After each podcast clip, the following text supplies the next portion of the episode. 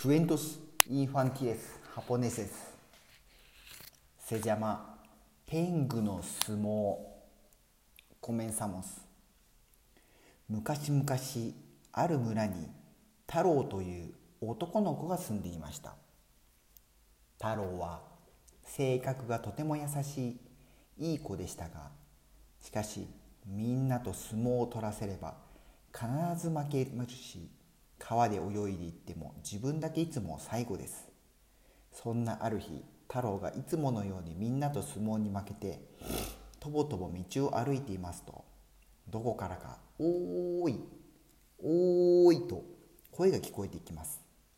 太郎が辺りを見余すと「おーいここだここだ」という声が聞こえるので太郎がふと上を見上げますと高い木の上に黒い人影が立っているではありませんか？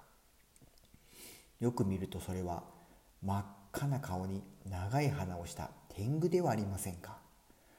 太郎がびっくりしてその場を立ちすくんでいると天狗はゲラゲラと笑いながら「何もそんなに怖がらなくてもいいじゃないか」と言いそれから天狗は太郎を指さしてまた笑いながら「それにしてもお前相撲弱いな。俺も相撲が好きだけどよ。お前みたいに弱いやつは見たことねえ。そう言うと天狗は木からひらりと飛び降りると太郎の前にストンと降りてきました。いいか俺と相撲してお前が勝ったら俺が誰にも負けない術をかけてやる。だが負けたらお前は一生弱いままさ。今日の夜あそこの高い松の木の下で待ってるぜ。そう言うと天狗はひらりと飛び上がり空へ飛んでいってしまいました。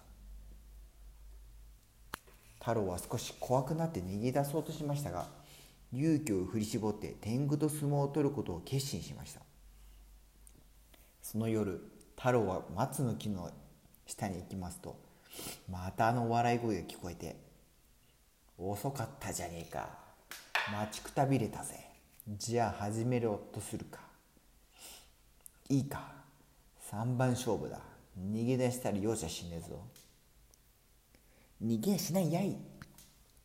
そう太郎が言ってみたもののすでに天狗の勢いに圧倒されていします。天狗が四股を踏むと太郎もつられて四股を踏みます。二人ががっつり組み合いました。ところが太郎の弱いとこ弱いとこまるで天狗と勝負になりません。3回とも投げ飛ばされ顔中傷だらけになってしまいました。はははお前やっぱ弱えな。こんなやつと勝負しても面白くもなんともねえや。俺に勝ちたかったらもっと力をつけな。そうだなもし一晩一回として100回勝負してお前が一回も勝てなかったらお前の魂をもらうことにしよう。そう言って天狗はまた飛び去っていきました。太郎はさっきの天狗の一言は悔しくてなりません。それからというものの太郎は毎日毎日松の木の下へ行き天狗との毎晩勝負をしました。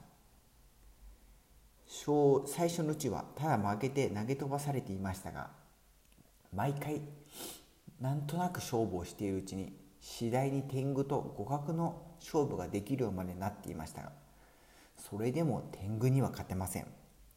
10回20回で勝負をしているうちにとうとう天狗が決めた100回の勝負まであと1回になってしまいました。あと1回だぜ。どうする？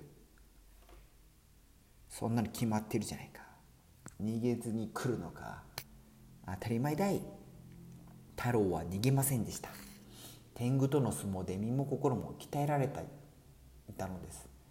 そしてとうとう天狗との最後の勝負を迎えていました。よく逃げずに今まで俺に向かってきたらその度胸は褒めてやる。だが俺には一生勝てないよ。今日でお前の命もおしまいさ天狗はふんと笑って大きな思考を踏むと太郎に向かって突進しました。太郎も組み合います。二人とも顔を真っ赤にして息も絶え絶えになるまで組み合いましたが勝負がつきません。お前強くなったな。ずっと鍛えてんだい。どちらも一本譲りません。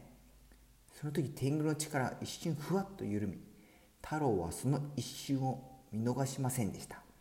えいと力を込めて天狗を投げ飛ばすと天狗の体は大きくひっくり返ってしまいました。やった勝った勝った。太郎は嬉しそうにはしゃぎました。くそ俺の負けだ。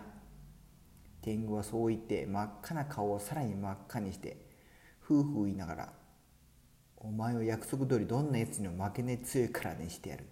こっちに来な」天狗はそう言って太郎を手で近くに呼ぶとうちわを取り出しそれを太郎の頭に当てて何やら呪文のようなものを唱え始めました。よしお前は日本一強い男になった。約束を守ったぜ。じゃあなもう会うこともないだろ。あばよ。本当に強くなったの？太郎は心配そうに聞きました。大丈夫だ。俺は嘘はつかねえ。天狗はそう言ってまた空へ飛んでいってしまいました。それから太郎は村で一番強い男の子になり相撲も川の泳ぎもみんなの中で一番うまくなりました。その様子を遠く離れたところからあの天狗が見て「おうやってんな。まったく俺は何度術もかけていねえっていうのに本気にしやがって。大体俺がそんな術知ってるわけねえだろうか。まあ相撲がいっぱい取れて楽しかったからいいか。そう言って声高らかに笑いましたとさおしまい。